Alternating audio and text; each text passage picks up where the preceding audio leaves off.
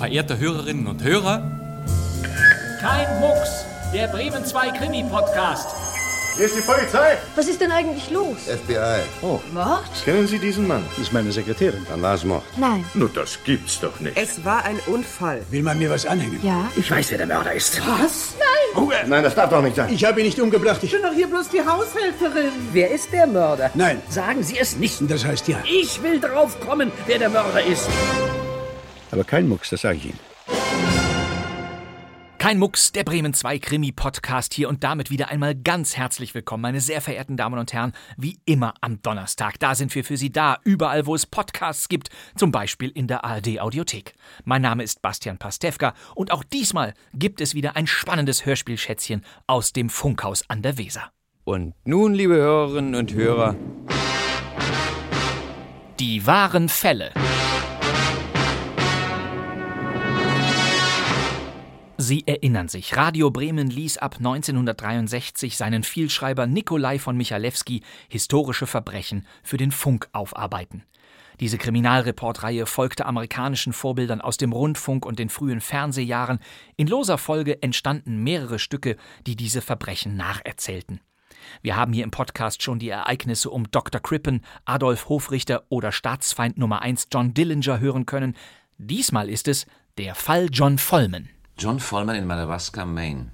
1958 beschäftigte dieser Fall kanadische Kriminalbeamte und wie bei allen Teilen der Radio Bremen-Reihe Die wahren Fälle geht es um die detailgetreue Rekonstruktion der Spurensuche, die hier durchaus komplex daherkommt. Klaus Stieringer erzählt uns gleich alle wichtigen Fakten und führt durch die Ereignisse und auch andere Radio Bremen Dauergäste sind zu hören. Gudrun Daube etwa. Herbert Steinmetz spielt einen herrlich grantigen Sheriff und auch Ernst August Chapman und Dieter Ohlendieck sind dabei. Das einzig Komplizierte, die Ermittler haben ähnliche Namen. Labré, Latour, Lapointe. Latour. Ich bin in der stillgelegten Kiesgrube an der Boucher Office Road. Verstanden. Ich verbinde mit Sergeant Lapointe. Ist aber ganz einfach. Constable Latour erkennen Sie sofort. Es ist natürlich wieder einmal der Schauspieler Horst Michael Neuze. Den haben wir schon oft in Keine Mucks gehabt. Er gehörte zusammen mit Günter Neuze und Hans Lothar zu den Neuze-Brüdern. Alle spielten in Krimiserien des Nordens wie etwa in Stahlnetz oder Dem Täter auf der Spur. Wenn Horst Michael Neuze in Hörspielkrimis auftauchte, so spielte er die Ermittler und die Schurken im Grunde gleich, als Männer, die das Schicksal aushalten müssen. Ich arbeitete nichts an diesem Tag, holte nur ein paar Rückstände im Füßebaumeln nach. Ich überlegte gerade, ob ich zum Lunch gehen sollte, als Casey Horn reinkam. Sie war eine große, verhärmte Blondine mit traurigen Augen, die einmal Polizeibeamtin gewesen war. Zum Beispiel. Und schließlich Mitte der 1980er Jahre wurde eben dieser Horst Michael Neuze Tatortkommissar des Süddeutschen Rundfunks. Ja, was ist denn? Mein Name ist Schreitle, Kriminalpolizei. Vier Einsätze hatte Kommissar Hans Schreitle bis 1988. Und warum erzähle ich Ihnen das? Weil Horst Michael Neuze in diesen Tagen Geburtstag gehabt hätte. Ebenso wie dieser Mann hier. Diese unselige Vollmänn-Affäre. Sie ahnen ja nicht, was Sie mir da eingebrockt haben. Natürlich, das ist wieder einmal Hermann Lenschau, auch ein Dauergast in unseren Radio Bremen Krimis. Vergiftet, verschossen, erstochen. Es ist leider Tatsache. Auf solche Sätze war Hermann Lenschau immer abonniert. Nur leider beginnt das Alibi zu spät. Auch Hermann Lenschau war seit den 1950er Jahren ein vielbeschäftigter Fernsehdarsteller. Man sah ihn im Kriminalmuseum in Tim Fraser oder Der Kommissar. Er spielte 1967 im Edgar Wallace-Film Die blaue Hand und dort war er, wie so oft, auf seriösen Kriminalobermeistern, Ministerialräten oder Medizinern besetzt. Auch Hermann Lenschau hat eine Tatort-Vergangenheit. Er war an der Seite von Kommissar Kressin zu sehen, dem ersten Tatortermittler des Westdeutschen Rundfunks. Sieghard Rupp spielte den unkonventionellen Zollfahnder Kressin zwischen 1971 und 73. Die Fälle hatten so feine Titel wie Kressin und der tote Mann im Fleet, Kressin und die zwei Damen aus Jade oder mein Favorit, Kressin stoppt den Nordexpress. In allen sieben Einsätzen dabei Hermann Lenschau als Zollrat. Ich habe nachgesehen, gegen welche Paragraphen Sie verstoßen haben. Ganze Abschnitte kommen da zusammen. Und nicht nur das, auch Strafgesetzbuch und Strafprozessordnung. Oberinspektor Garcin, können Sie sich vorstellen, was es heißt, Ihr Vorgesetzter zu sein? Ich stelle mir das ziemlich lustig vor. Lustig.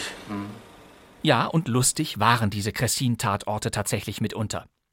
Zum Geburtstag von Hermann Lenschau und Horst Michael Neuze hören Sie nun den auf Tatsachen beruhenden Fall John Vollmen, ein Radio Bremen Krimi von 1974 mit einer ungewöhnlichen Polizeiautosirene zu Beginn. Die Regie hat Günter Siebert. Gute Unterhaltung.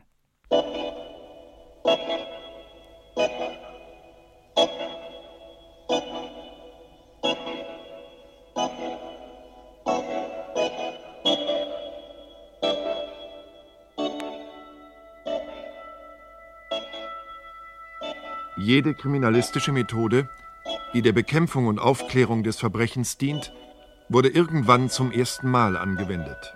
Gelobt von den einen, befehdet von den anderen. Es gab Fehlschläge und es gab bedauerliche Missgriffe. Aber dann und wann gab es auch eine Sternstunde der Detektive ohne Waffen, der Männer im Labor. Von einer solchen Sternstunde erzählt die folgende Geschichte. Sie berichtet vom Sieg der Atomtechniker über einen brutalen Mörder, dessen Verurteilung buchstäblich nur an einem Haar hing. Edmundston, eine Kleinstadt in der kanadischen Provinz New Brunswick, am Zusammenfluss des Madawaska und des St. John River, unmittelbar an der Grenze zum Bundesstaat Maine in den Vereinigten Staaten. 14. Mai 1958, 1.47 Uhr. Ein Funkstreifenwagen der Royal Canadian Mounted Police jagt durch die Nacht.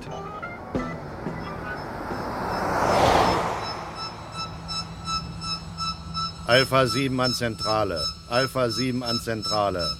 Constable Latour. Alarmfahrt zur stillgelegten Kiesgrube an der Boucher Office Road.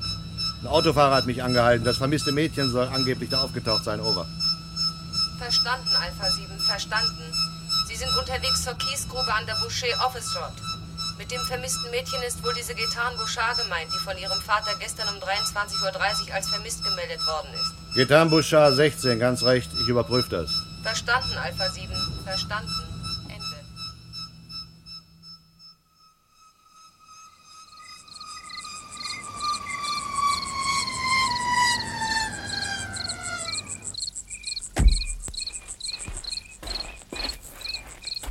Sind Sie der Vater? Nein, nein, der steht da drüben. Und Sie? Gauthier, Stanley Gauthier. Ich bin ein Nachbar der Bouchards. Ich nehme an, Charles, mein Sohn, hat es Ihnen schon gesagt. Äh, nur, dass man das Mädchen gefunden hat. Wo ist sie? Auch da drüben. Haben Sie schon mit ihr gesprochen? Ge gesprochen? Ich verstehe nicht, Constable. Ich meine, ob man schon was aus ihr rausgekriegt hat, wo sie die ganze Zeit über gesteckt hat. Sie ist tot. Tot?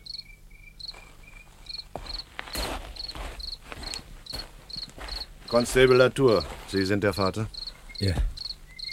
Ist das Ihre Tochter? Ja. Haben Sie irgendwas verändert? Nur sie auf den Rücken gelegt. Würden Sie jetzt bitte zurücktreten?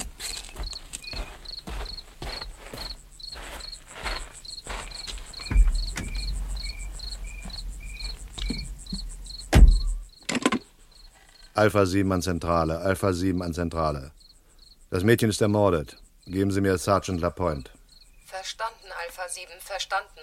Ich verbinde mit Sergeant Lapointe. Sergeant Lapointe hier. Latour, ich bin in der stillgelegten Kiesgrube an der Boucher Office Road. Man hat gerade die vermisste 16-Jährige gefunden, Gaetan Bouchard. Sie ist ermordet. Ich wäre Ihnen dankbar, wenn Sie schon die Mordkommission in Fredericton verständigen würden. Ich rufe sofort dort an. Sind Sie sicher, dass es Mord ist? Das reinste Blutbad. Sieht nach der Arbeit eines Messerstechers aus. Ich rufe jetzt in Fredericton an. Komme dann selbst raus. Sind noch viele Liebespaare da? Keine, Sir. Der Platz ist völlig verlassen. Ich fange schon mal mit der Vernehmung der Zeugen an. Die erste Vernehmung der anwesenden Zeugen ergibt folgenden Tatbestand. 16.30 Uhr, Gaetan, 16, Tochter des Brunnenbauers Wilfried Bouchard, verlässt das elterliche Haus, um Einkäufe zu machen. 18 Uhr, Gaetan erscheint nicht zum Abendessen. 23.30 Uhr, Wilfried Bouchard erstattet Vermisstenanzeige. Im Anschluss daran trommelt Bouchard seine Nachbarn zusammen und beginnt mit der Suche nach seiner Tochter auf eigene Faust. 1 Uhr. Der junge Charles-Émile Gauthier schlägt vor, die Suche auf die sogenannten Liebesspielplätze auszudehnen. Hierzu zählt außer einigen dunklen Parkanlagen auch die alte Kiesgrube an der Boucher Office Road. 1.30 Uhr. In der stillgelegten Kiesgrube stößt der Suchtrupp auf Gaetan Bouchard. Und das ist alles. Ja, mehr war aus den Leuten nicht rauszubringen, Sir. Haben Sie den Vater nach dem Umgang seiner Tochter befragt? Freundinnen, Freunde, Männer? Ein paar Freundinnen, die Adressen habe ich. Angeblich keine Männergeschichten. Sagt der Vater. Sagt der Vater. Irgendjemand muss sie doch hergebracht haben. Haben Sie von Dr. Godreau schon den ärztlichen Befund? Ja, Dr. Godreau bedauert, er konnte nicht warten. Also, Abschürfung und Verletzung am linken Auge, an der Unterlippe und an der Haut der nackten Beine. Geschleift worden. Ja. Todesursache? Eine größere Anzahl von Stichwunden im Brust, Hals und Rücken. Mhm. Ja, Sergeant Hetherington mit seiner Mordkommission wird noch eine Weile auf sich warten lassen. Haben Sie noch eine Stablampe da? Ja, hier. Kommen Sie. Wir fangen mit der Spurensicherung an. Dass da kein Mann im Spiel gewesen sein soll. Der Vater ist völlig ahnungslos. Ein 16-jähriges Ding. Und wo wird es ermordet? Auf einem Spielplatz, wo Liebesbärchen sich aufhalten. Augenblick, Constable. Haben Sie was gefunden? Blut. Und nicht so knapp. Hier ist es passiert. Dann erst hat man sie ins Gebüsch da drüben geschleift. Na, hier ist auch eine Reifenspur. Na also, ich wusste doch gleich, dass er nicht hergeflogen ist. Wir müssen die Spur sichern. Ja, mit Gips. Und den haben wir nicht. Also jetzt kommt es wirklich drauf an, wer früher da ist. Sergeant Hetherington mit seinen Männern oder das Gewitter. Markieren Sie die Stelle. Wieso denn Gewitter? Ja, es ist das angesagt. Und schwül genug ist es ja auch. Leuchten Sie mal. Wo? Hier. Ich weiß zwar nicht, ob das was ist.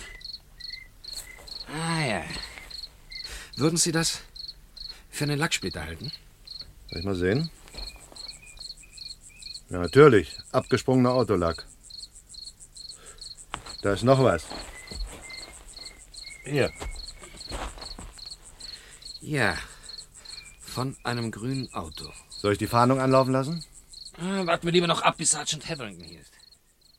14. Mai, 9 Uhr. Im Gebäude des Detachment der Royal Canadian Mounted Police findet eine erste Lagebesprechung statt. Anwesend zunächst der Detachmentchef Sergeant Lapointe und Sergeant Hetherington. Ich meine, der Tatablauf liegt auf der Hand, Lapointe. Der Täter, motorisiert, trifft sich mit dem Mädchen, überredet sie zu einem kleinen Ausflug, versucht sie sich in der Kiesgrube gefügig zu machen und bringt sie schließlich um. Bevor ich zu dieser Theorie Ja und Amen sage, warte ich lieber auf den Autopsiebericht von Dr. Harrington. Was wissen wir über den Täter? Tja. Sie haben doch einen Abguss von der Reifenspur machen lassen. Na, das ist unbrauchbar. Abgefahrene Reifen, keinerlei Profil. Nein, damit nageln Sie keinen fest. Und äh, diese Lacksplitter? Ja, das ist die einzige brauchbare Spur. Der Laborbefund ist vor zehn Minuten eingetroffen. Hellgrüner Pontiac. Die entsprechenden Besitzer sollten doch wohl festzustellen sein. Ja, in New Brunswick zweifellos. Aber wie ist das drüben in Maine? Der Wagen könnte doch ebenso gut jenseits der Grenze zugelassen sein. Nein, nein, für eine gezielte Fahndung brauchen wir schon etwas mehr. Augenblick. Natürlich. Ja, Sergeant Lapointe am Apparat. Ach, Dr. Harrington. Hm. Schon? Sehr gut. Sind Sie sich dessen sicher? Aha, verstehe. Wie viel? Neun? Neun Einstiege. Nein, nicht nötig. Ich schicke einen Wagen raus und lass ihn holen. Danke, Doktor. Der Autopsiebefund. Und? Neun Stichwunden, aber keinerlei Anzeichen für eine Vergewaltigung. Medizinisch gesehen ist das Mädchen noch Jungfrau. Es kann sich trotzdem um ein Sexualdelikt handeln, gerade weil sie noch unberührt ist. Der Täter wollte was von ihr, sie setzte sich zur Wehr, er geriet in Rage und stach zu. Sir? Kommen Sie her. Konstablatur, Sergeant Hetherington. Sehr erfreut, Sir. Sie sind also der Mann, der die Tote gefunden hat. Der zuerst am Tatort war, Sir. Gefunden wurde sie von ihrem Vater. Ah ja. Ich glaube, ich habe da einen Zeugen, dessen Aussage nicht uninteressant ist. Marcel Bosset, ein Farmer aus der Umgebung.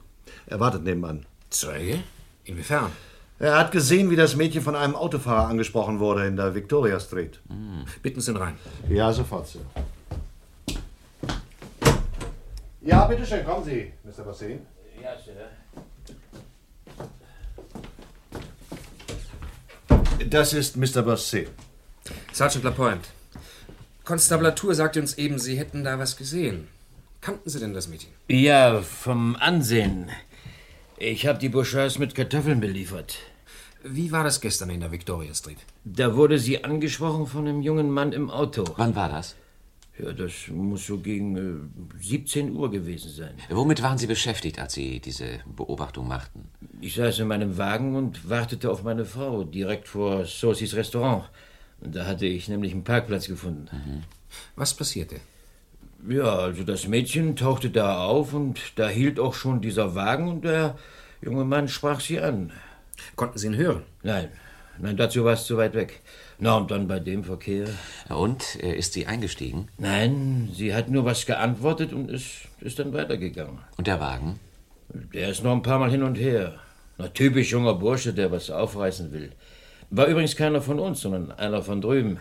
Ein gelbes Mainschild. Und Sie würden diesen jungen Mann wiedererkennen, Mr. Rosé? Jederzeit, Sir. Mhm. Braun gebrannt, dunkles Haar, ziemlich lang und, ja, und lockig. Aha. Und äh, was für ein Wagen fuhr er denn? Der Wagen? Warten Sie. Wagen. Ah, richtig, das, das war ein Pontiac. Nicht mehr das neueste Modell. Ein, ein hellgrüner Pontiac. Danke, Mr. Bossé. Sie haben uns sehr geholfen. Ja. Wiedersehen. Wiedersehen. Kommen Sie, ich bringe Sie raus, Mr. Bossé. Ja, Dankeschön. Ein hellgrüner Pontiac aus Maine. Die Spur ist heiß. Ich schlage vor, wir unterhalten uns noch mal mit Ihrem Vater. Ein hellgrüner Pontiac. Vielleicht weiß er was darüber. Ein hellgrüner Pontiac. Ein hellgrüner Pontiac. Johnny. Wie bitte, Mr. Bouchard? Johnny, John Vollmann. Er wohnt drüben in Maine, in Madawaska. Heute Nacht erwähnten Sie nichts dergleichen, Mr. Bouchard. Sie fragen nach Männergeschichten. Das mit Johnny war harmlos. Ich weiß es übrigens auch erst seit gestern. Ich meine, dass es ihn gibt. Er, er fährt so einen Wagen. Was verstehen Sie unter harmlos, Mr. Bouchard? Wie das so ist in dem Alter. Ein paar Datings, Gespräche, vielleicht auch mal ein kleiner Kuss, aber nichts, was viel weiter ginge. Verstehen. Alles nett und sauber und harmlos eben. Aber in sein Auto ist sie doch schon wohl mal eingestiegen, oder? Ja, aber bestimmt nicht so, wie Sie jetzt meinen, Sergeant. Sie ist. Äh, sie war doch erst 16. John Vollman in Madawaska, Maine. Und bis gestern haben Sie nichts von seiner Existenz geahnt, Mr. Bouchard? Nein. Und wie war das gestern? Ich meine, wie sind Sie auf ihn gestoßen? Ja, als ich anfing herumzutelefonieren. Eine von Getans Freundinnen erwähnte ihn. Ich, aber wie gesagt, ich hielt es nicht für berichtenswert. Er machte einen, naja, einen so netten Eindruck. Ach, Sie haben ihn kennengelernt? Aber ja, bevor ich bei der Polizei anrief, da war ich doch drüben in Maine. Er arbeitet da in einer Druckerei, aber gestern Nachmittag, also von der Freundin wusste ich, dass er in, in Edmondson gewesen ist. Und deshalb, äh, weil er Gitarren doch kannte, da dachte ich, äh, aber er hat sie ja nicht mal gesehen. Sagt er? Ja, ich äh, hatte doch gar keinen Grund, das ihm nicht zu glauben. Es, es klang alles so, so korrekt, was er sagte. John Vollman in Madawaska, Maine. Also, Lapointe, fahren wir hin. Da Sergeant Hetherington den Autopsiekünsten des Landarztes Harrington misstraut, lässt er die Leiche nach Fredericton überführen, wo ein gewisser Dr. Brunson Polizeiarzt ist. Währenddessen telefoniert Sergeant Lapointe mit seinem amerikanischen Amtskollegen in Madawaska, Maine, dem County Sheriff Labray. Dieser zeigt sich kühl und zugeknöpft, doch immerhin ist er bereit, die Kanadier anzuhören. Gentlemen, ich weiß nicht, wie bei Ihnen in Kanada solche Dinge gehandhabt werden, aber bei uns hier fragt man zunächst einmal nach den Beweisen, bevor man einen Mann verdächtigt. Unsere Beweise sind Ihnen bekannt, Sheriff. Sind das schon für Beweise? Das ist ein Gerücht. Nun, wenn es nur darum ginge, Ihnen eine Verbindung zwischen John Vollmann und der Ermordeten nachzuweisen, Sheriff. Das lässt sich machen. Diese Verbindung hat es gegeben. Sergeant, verlangen Sie nicht von mir, dass ich alle amerikanischen Bürger verhafte, die diese Getan Bouchard mehr oder minder gut gekannt haben. Also, bitte Sie, so kommen wir doch nicht weiter. Und der Umstand, dass das Mädchen von Vollmann angesprochen worden ist, Sheriff? Das ist doch kein Beweis. Steht doch noch nicht mal fest, ob dieser Mann in diesem hellgrünen Pontiac überhaupt Vollmann war. Ja, das stimmt. Aber da würde es genügen, Vollmann diesem Farmer Bossé gegenüberzustellen. Ja, also ich muss offen sagen, Sergeant, zu einer Gegenüberstellung sehe ich vorerst noch keinen Grund. Als Sie mich vorhin anriefen, da dachte ich, ja, Sie haben tatsächlich was in der Hand. Ja, es tut mir leid, dass Sie sich herbemüht haben. Sheriff, ich gebe zu, es ist nicht allzu viel, was wir in Verdachtsmomenten gegen Vollmann haben, aber es ist die einzige Spur, die heiß ist wenn Sie uns zumindest erlauben würden, einen Blick auf seinen Wagen zu werfen. In Ihrer Gegenwart, selbstverständlich, Sheriff. Vielleicht hilft uns das weiter. Äh, also gut. Obwohl ich Ihnen auch das eigentlich abschlagen könnte. Also bitte, kommen Sie. Auf dem Parkplatz der Druckerei, in der John Vollman beschäftigt ist, unterziehen sie den Wagen einer genauen Untersuchung.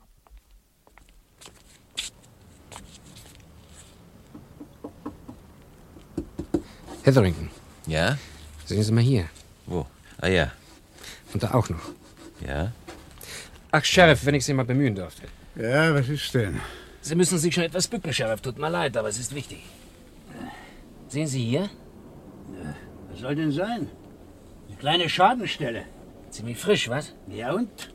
Was besagt das schon? Ein Stück Lack ist da weggeplatzt. Vielleicht, dass der Wagen beim Rangieren irgendwo anstieß. Sergeant Hetherington. Ja? Ein herzförmiges Stück Lack. Sheriff, hier. Das ist unser Beweisstück Nummer eins. Ein herzförmiges hellgrünes Stück Lack. Wie von einem Pontiac. Wo haben Sie das her? Am Tatort gefunden, direkt neben der Blutlache. Wetten, dass es passt, Sheriff. Natürlich passt es. Sehe ich so. Tja. Ich nehme an, Sie wollen sich jetzt mit John Foreman unterhalten, was? In Ihrer Gegenwart selbstverständlich, Sheriff. Und nur ein paar Fragen. Ja, sparen Sie sich Ihren Hohn, Sergeant. Wir werden schon noch ein paar Beweise mehr brauchen. Ja, ich bin eigentlich nur mitgekommen, Mr. Vollmond. Aber diese beiden Kollegen aus Kanada hätten sich gern mal mit Ihnen unterhalten. Mit mir? Ja, es geht um den gewaltsamen Tod einer gewissen Getan Bouchard. Sie können natürlich ein solches Verhör ablehnen. Aber andererseits, wenn Sie sicher sind, dass Sie nichts zu befürchten haben, dann... Ich weiß gar nicht, wovon Sie reden, Sheriff. Ja, also desto besser. Bitte, Sergeant. Mr. Vollman? Ja?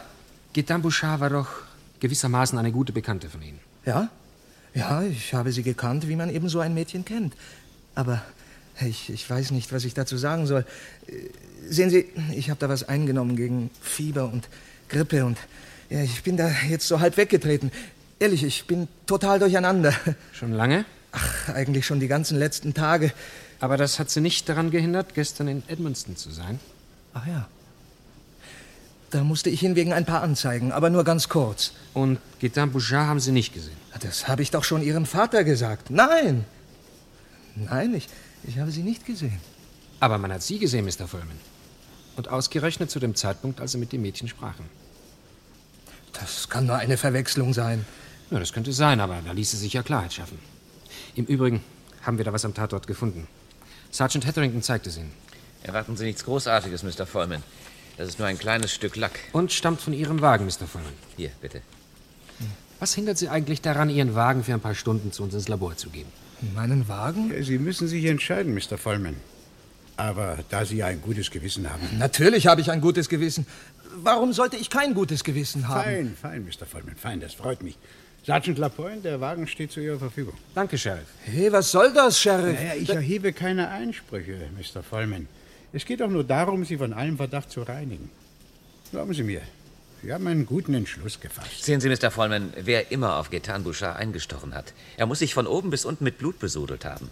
Ihr Anzug aber ist tadellos in Ordnung. Nicht ein Fleck. Gewiss sind Ihre anderen Anzüge auch in Ordnung, Mr. Vollman. Wenn ich Sie jetzt bitte, uns die Erlaubnis zu geben, einen Blick auf Ihre Garderobe zu werfen, dann ist das wirklich noch eine reine Formsache. Auch wir sind schließlich an gewisse Vorschriften gebunden. Sie wollen? Sheriff, muss ich mir das bieten lassen? Ruhig, Mr. Da Vollman, ruhig. Ich meine, wenn Sie schon so entgegenkommen gewesen sind, diesen Gentleman Ihren Wagen zu überlassen, dann sollte es Ihnen auf diese Kleinigkeit auch nicht mehr ankommen. Sie haben doch nichts zu verbergen, Mr. Vollmann, ne? Natürlich habe ich nichts zu verbergen. Ja, also, dann fahren wir doch eben gleich mal hin, nicht? Ich passe schon auf, dass nichts Unrechtes geschieht. Bei der Durchsuchung von Vollmans Wohnung werden keinerlei blutbefleckte Kleidungsstücke gefunden. Sheriff Labré wird erneut unsicher. Aber als man das Haus verlässt, hat Sergeant Hetherington plötzlich einen Einfall. Ja, unter diesen Umständen wird uns wohl nichts anderes übrig bleiben, als uns bei Mr. Vollman zu entschuldigen. Langsam, Sheriff. Der Befund unseres Labors kann jeden Augenblick eintreffen. Ach, diese Lacksplitter. Ja, was kramen Sie denn da noch in der Mülltonne rum, Sergeant Hetherington? Ach, wissen Sie, Sheriff, manchmal findet man im Müll die interessantesten Dinge. Für was halten Sie zum Beispiel das? Okkulte Textilien. Vor kurzem verbrannt, Sheriff. Das riecht man. Vollmans verbrannter Anzug. Dass das Vollmans Anzug war, wird erst noch zu beweisen sein. Sheriff, Ihr Sprechfunk. Ja, ich komme. Ich glaube, Lapointe, wir haben ihn jetzt auf unserer Seite, was? Na, ich würde etwas weniger optimistisch sein. Ist das tatsächlich ein verbrannter Anzug? Sieht ganz so aus. Die letzte Antwort liefert natürlich das Labor. Haben Sie Vollmann schon danach befragt? Sheriff Labré wird das gleich tun, wenn mich nicht alles täuscht. Übrigens, wo ist Vollmann? Im Wagen. Aha. Na, Sheriff? Ja, ich habe veranlasst, dass diese Anzugreste sichergestellt werden. Das ist doch wohl in Ihrem Sinne, nicht wahr? Ja, danke. Natürlich. Übrigens, Ihr erwarteter Laborbericht wurde mir da eben durchgegeben. Dieser Lacksplitter stammt tatsächlich von Vollmens Wagen. Sind Sie jetzt überzeugt, Sheriff? Sagten Sie wohl nicht was von, von einer Gegenüberstellung, wie? Ah ja, Marcel Bossé. Er wird bestätigen, dass Vollmann uns vorhin angelogen hat. Schaffen Sie mir diesen Bossé hierher, Sergeant. Sheriff Laperé wird jetzt einige Fragen an Sie richten, Mr. Bossé. Eigentlich nur eine Frage, Mr. Bossé. Sie werden gleich zur Tür gehen, sie öffnen und einen Blick auf den Mann werfen, der im Nebenzimmer sitzt. Was denn? Und deswegen holen Sie mich hierher? Von der Arbeit weg? Ja, es ließ sich leider nicht vermeiden, Mr. Bossé. Wenn Sie das getan haben, dann beantworten Sie mir nur eine einzige Frage. Die Tür da? Ja, diese Tür.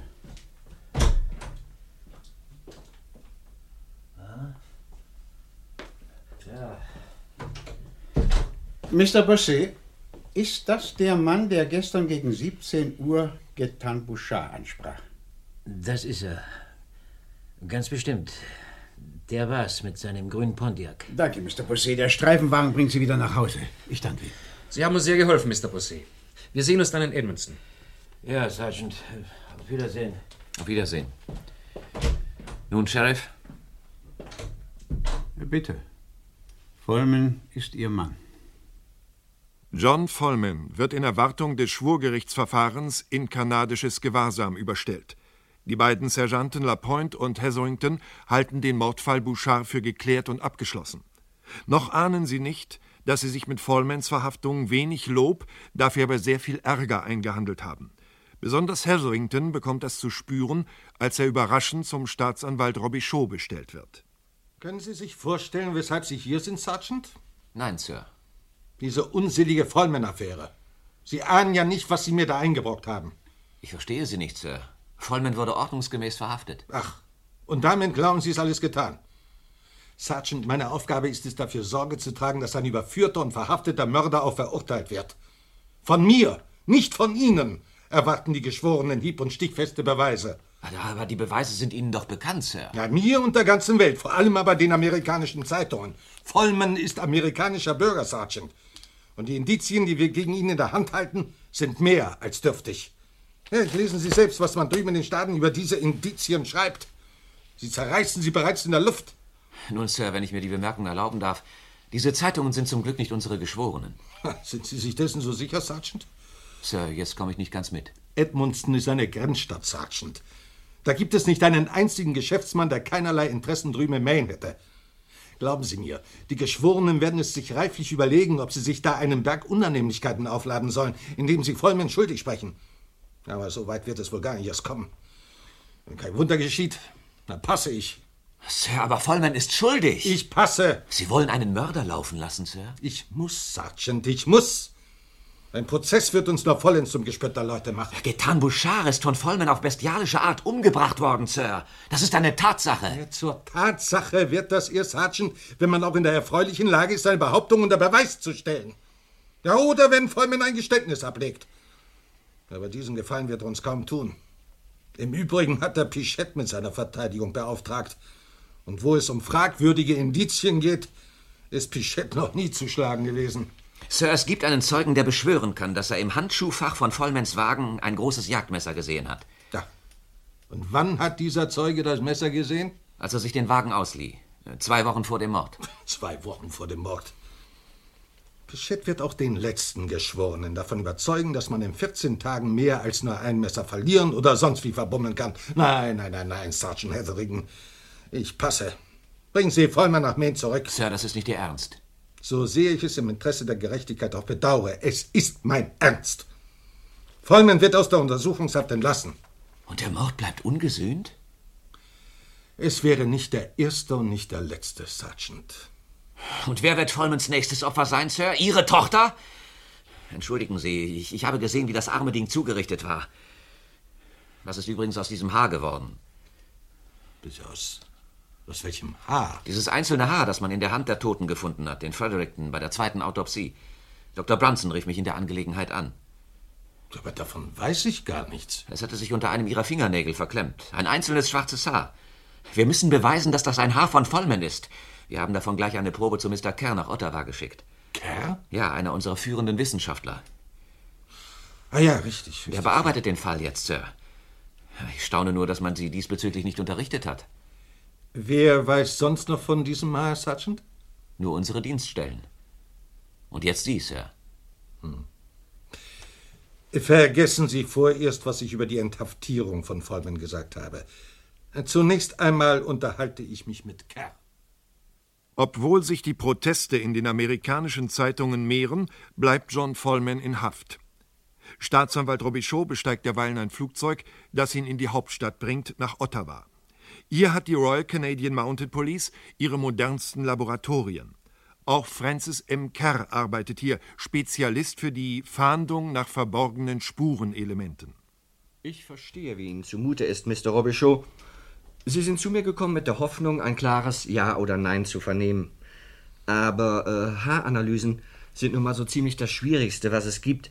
Wir stehen ja noch ganz am Anfang. Ja, aber es muss doch festzustellen sein, wem dieses Haar gehört, Mr. Kerr. Das dachte ich zunächst auch, Mr. Robichaud, zumal man mir ausreichende Proben zur Verfügung gestellt hatte. Sowohl vom Haar der Toten als auch von Mr. Vollman. Aber die Mikroskopie hat mich nicht weitergebracht, im Gegenteil. Verstehe ich nicht. Also, zunächst einmal habe ich dieses einzelne Haar außer Acht gelassen und mir die beiden erwähnten Haarproben vorgenommen. Das ist der normale Weg. Auf dem Weg der Mikroskopie ermittelt man die individuellen Besonderheiten. Das verstehe ich. In diesem Fall erlitten wir einen kompletten Schiffbruch. Sieht man von einigen winzigen Eigenarten ab, dann sind die Haare der Toten und die Haare dieses äh, Vollmen auf mikroskopischem Wege kaum zu unterscheiden. Verwechslungen sind nicht ausgeschlossen. Aber wenn man schon A und B nicht auseinanderhalten kann, wie soll man dann noch C, dieses einzelne Haar, richtig einordnen? Sie können also nicht sagen, wem es gehört. Nun, ganz so mit leeren Händen will ich Sie doch nicht entlassen, Mr. Robichaud.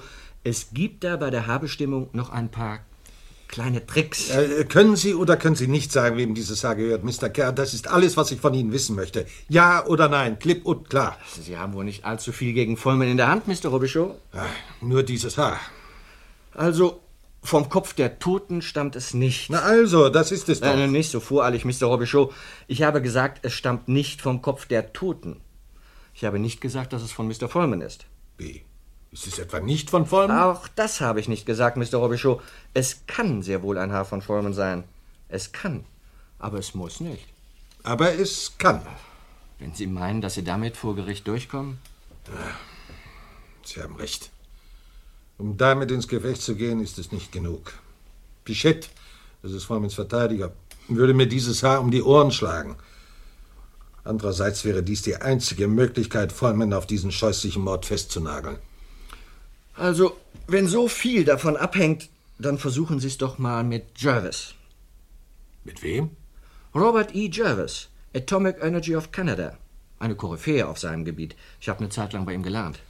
Was um alles in der Welt nützt mir in dieser Angelegenheit an Atomphysiker, Mr. K.? Es geht um einen ganz simplen Haarvergleich. Um einen Haarvergleich, der eben nicht ganz simpel ist, Mr. Robichaud. Jervis wäre Ihr Mann. Wenn er es nicht schafft, dieses Haar exakt zu bestimmen, dann schafft es niemand mehr. Wenn Sie wollen, rufe ich ihn gleich mal an. Ich bitte darum, Mr. K. Der Gedanke, einen Mörder laufen zu lassen, ist mir unerträglich. Mr. Jarvis, mein Name ist Robichaud. Ah ja, äh, bitte nehmen Sie doch Platz. Danke. Mr. Kerr hat mir Ihren Besuch angekündigt. Sie sind der Ankläger in diesem Vollman-Prozess. Bedauerlicherweise, Mr. Jarvis. Als Vollmans Verteidiger hätte ich gewiss weniger schlaflose Nächte. Warum verteidigen Sie ihn dann nicht, Mr. Robichaud? Nein, Mord darf nicht ungesühnt bleiben. Und äh, was erwarten Sie nun von mir? Hat Mr. Kerr nichts davon gesagt? Diese Haarbestimmung.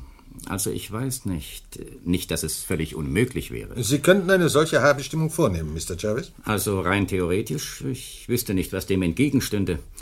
Allerdings, ob eine solche Neutronenaktivierungsanalyse auch zum gewünschten Erfolg führt. Wir betreten gewissermaßen wissenschaftliches Neuland, zumal da es sich um einen Kriminalfall handelt.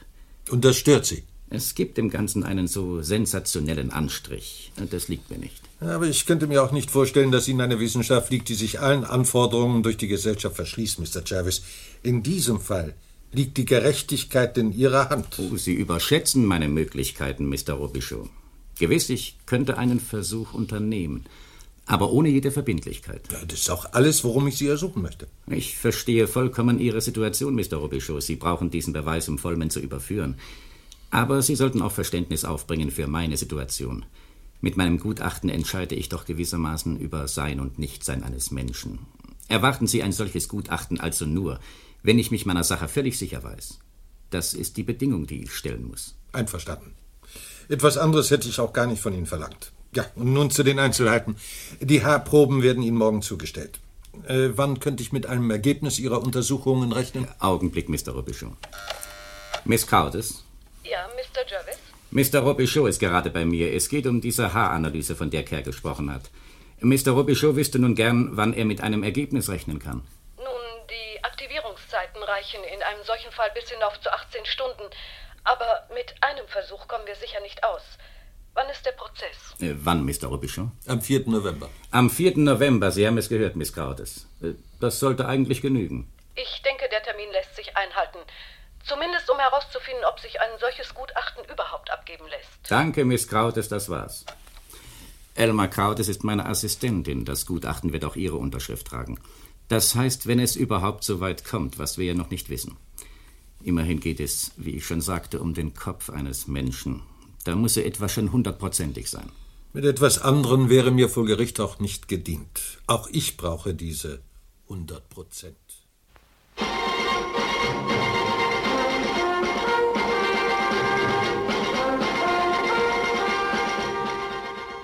Heute in 14 Tagen, Mr. Vollman, wird Robichaud, der Ankläger, Ihren Kopf fordern. Wie fühlt man sich in einer solchen Situation? Oh, mir geht's großartig. Ich habe zu essen, zu trinken und spätestens am 4. November abends werde ich als freier Mann hier rausmarschieren. Sie plädieren also weiter auf nicht schuldig, Mr. Vollman? Natürlich tue ich das. Sheriff Labré hätte mich nicht ausliefern dürfen. Niemals. Ich bin ein freier amerikanischer Bürger. Immerhin gibt es da einiges, was Ihre Unschuld zumindest in Zweifel stellt, Mr. Vollman.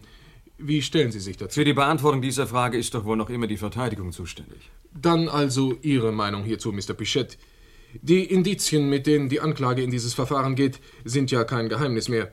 Ich möchte sagen, es ist schon mancher aufgrund von schwächeren Indizien gehängt worden. Ach, diese sogenannten Indizien, das sind doch nur Schreckschüsse. Wir werden sie im Handumdrehen vom Tisch gefegt haben. Ich sag's ja. Am Abend bin ich dann ein freier Mann. Mr. Pichette haut mich raus. Sie sind sehr zuversichtlich, Mr. Vollman. Mit mir als Verteidiger kann er nur zuversichtlich sein. Das also war unser Gespräch mit John Vollman, dem Angeklagten im Mordprozess Bouchard, der am 4. November heute in zwei Wochen in Edmonton, Kanada stattfinden wird, und dem bekannten Strafverteidiger John Arthur Pichette. Ich gebe zurück zum Studio. 4. November 1958. Der Prozess gegen John Vollman hat Presse, Funk und Fernsehen mobil gemacht. Ein Amerikaner vor einem Schwurgericht im kanadischen Madawaska County, das hat es noch nicht gegeben. John Vollman, der des Mordes an der 16-jährigen Gaetan Bouchard angeklagt ist, macht einen ruhigen, gefassten Eindruck. Und dieser Eindruck verstärkt sich mit jeder Runde, die sein Verteidiger John Arthur Pichette im erbitterten Duell mit dem Ankläger Robichaud gewinnt. Sergeant LaPointe, Sie haben den Untersuchungsbehörden ein grünes Lackstückchen übergeben, das heute als Beweis gegen meinen Mandanten Verwendung findet. Ist es das hier? Ja, das ist es. Wann und wo haben Sie es gefunden? In der Kiesgrube, an der Bouger Office Road, wo wir die Leiche fanden. Sergeant, wieso schlossen Sie eigentlich gleich so messerscharf darauf, dass dieses abgeplatzte Lackstück etwas mit dem Mord zu tun haben musste? Nun, da es unmittelbar neben der Blutlache lag. Na, Sie stellen eine zeitliche Fixierung her, nur weil dieses Stückchen der kleine Blutlache bei Ghost gewesen ist. Kann es denn nicht auch so gewesen sein, dass sich die Blutlache neben dem Lackstückchen befunden hat?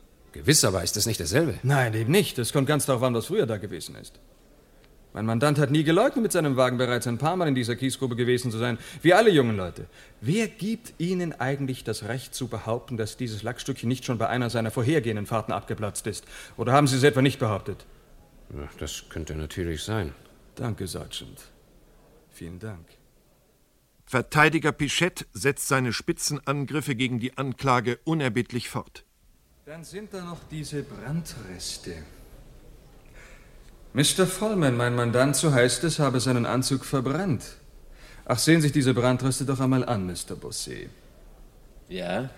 Da bisher jeder Beweis dafür fehlt, dass dieser Anzug, dessen verkohlte Reste Sie hier sehen, tatsächlich meinem Mandanten gehört hat, frage ich Sie, Marcel Bossé, ist das der Anzug, den der Angeklagte an jenem Tag getragen hat, an dem Sie ihn mit Gitan Beauchamp in der Victoria Street gesehen haben wollen? Ja, ich, ich, äh, ich, ich weiß nicht. Das kann man doch jetzt nicht mehr sagen. Sie wissen es also auch nicht. Ja oder nein, Mr. Bossé? Nein. Danke. Sie dürfen auf Ihren Platz zurückkehren. Halbzeit im Sensationsprozess um den Mädchenmord in Edmonton. Der Freispruch des Angeklagten liegt in der Luft. Das Pulver der Anklage ist längst verschossen. John Arthur Bichette hingegen, der Verteidiger, hat sein Versprechen eingelöst und die sogenannten Indizien vom Tisch gefegt. Wird Ankläger Robichaud noch einen letzten Versuch unternehmen, um das Prozessglück zu wenden? Sein überraschender Antrag auf Hinzuziehung eines Atomphysikers als Gutachter hat das Gericht zumindest in einige Verlegenheit gestürzt. Richter Englin bat um Bedenkzeit. Eben erfahre ich, dem Antrag der Anklage wurde trotz heftigster Proteste des Verteidigers stattgegeben. Elmer Crowdes vom Chalk River Institute, die Assistentin und rechte Hand von Robert E. Jervis, darf aussagen. Auch das ist eine echte Sensation. Denn bisher ist es noch nicht vorgekommen, dass die Wissenschaft von den Atomen in einen Kriminalfall hineinspielte. Miss Crowders, alle Ihre Ausführungen über die Natur der Beta-Strahlen und über das, was Beta-Strahlen vermögen und nicht vermögen, über Halbwertzeiten und Spurenelemente, all das hat uns alle, die wir hier in diesem Saal versammelt sind, brennend interessiert. Und ich persönlich hätte mich gerne länger mit Ihnen darüber unterhalten, aber leider, leider muss ich hier meine Pflicht tun. Und diese Pflicht gebietet mir festzustellen, dass ich nach wie vor ratlos bin. Wie war doch dieser letzte Satz, den wir aus Ihrem Munde zu hören bekamen, das mit der Gleichartigkeit? Bitte. Meinen Sie dies? Es ergibt sich daher zwangsläufig der folgende Befund. Eine Gleichartigkeit zwischen dem Objekt A, dem Einzelhaar aus der Hand der Toten, und dem Objekt B, dem Haar von Getan Bouchard, war nicht nachzuweisen. Wohl aber ergab sich eine Gleichartigkeit der Objekte A, dem Einzelhaar aus der Hand der Toten, und dem Objekt C, der von John Vollman stammenden Haarprobe woraus sich der Hinweis ableiten lässt, dass das als Objekt A bezeichnete Einzelhaar von John Vollman stammt. Das meinten Sie doch. Ganz recht, das meinte ich. Aber wenn ich Ihren vorhergehenden Vortrag richtig verstanden habe, Miss Codis, und ich habe ziemlich aufmerksam zugehört, dann wäre es theoretisch durchaus möglich, dass dieses Haar auch von einer anderen Person als John Vollman stammt. Von einer Person, die lediglich über die gleiche Haareigenschaften verfügt. Ist es so?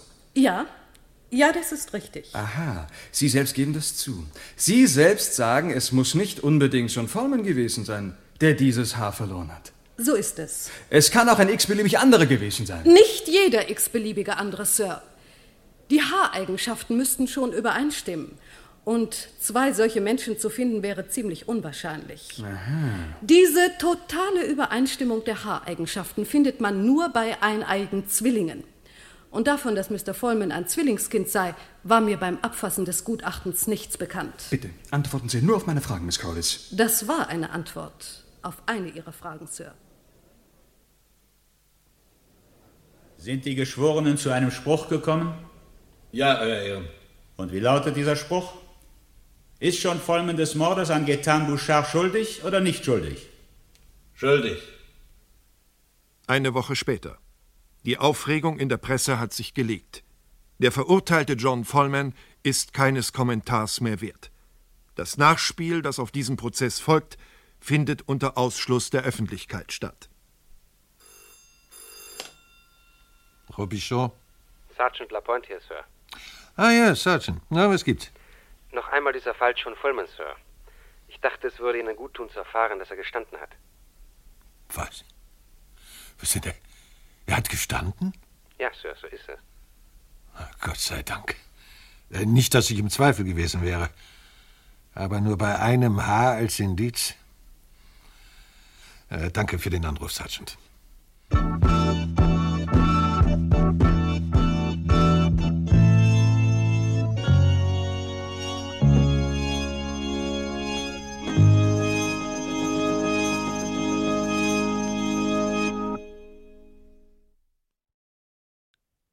Hörten Der Fall John Vollmann von Nikolai von Michalewski nach einer wahren Begebenheit. Es erzählte Klaus Stieringer und es sprachen Constable Latour Horst Michael Neuze, Sergeant Lapointe Bert Oberdorfer, Sergeant Hetherington Ernst August Chapman, Sheriff Labré Herbert Steinmetz, Staatsanwalt Robichaud Hermann Lenschau, John Vollmann Dieter Ohlendieck, Wilfried Bouchard Erwin Wirschatz, Nachbar Stanley Gauthier Wolfgang Felten, der Zeuge Marcel Bosset Siegold Schröder, Verteidiger Pichette Manfred Trabant, Spurensicherer Francis M. Kerr, Wolfgang Schwade, der Atomphysiker Robert E. Jervis, Fritz Bachschmidt, seine Assistentin Elmar Crowdes, Gudrun Daube, der Fernsehreporter war Hans Kemner, der Richter Leo Silvester Huth und die Polizeitelefonistin Dorothea von Einem. Die Regie hatte Günter Siebert und dieses Hörspiel lief erstmals am 17. Januar 1974 bei Radio Bremen und wir haben es wiederholt zum Geburtstag von Hermann Lenschau und Horst Michael Neuze in dieser Woche.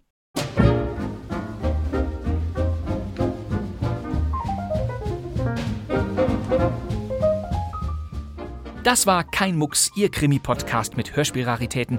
Diese und alle bisherigen Episoden stehen natürlich nach wie vor in der ARD-Audiothek auf bremen2.de und überall sonst. Sie wollen sicher wissen, wie es weitergeht. In der kommenden Folge springen wir in die späten 1970er Jahre und bringen einen Krimi mit Gerd Hauke, Katharina Brauren, Inken Sommer und Ulrich von Bock. Er heißt Alles Liebe für Angelika.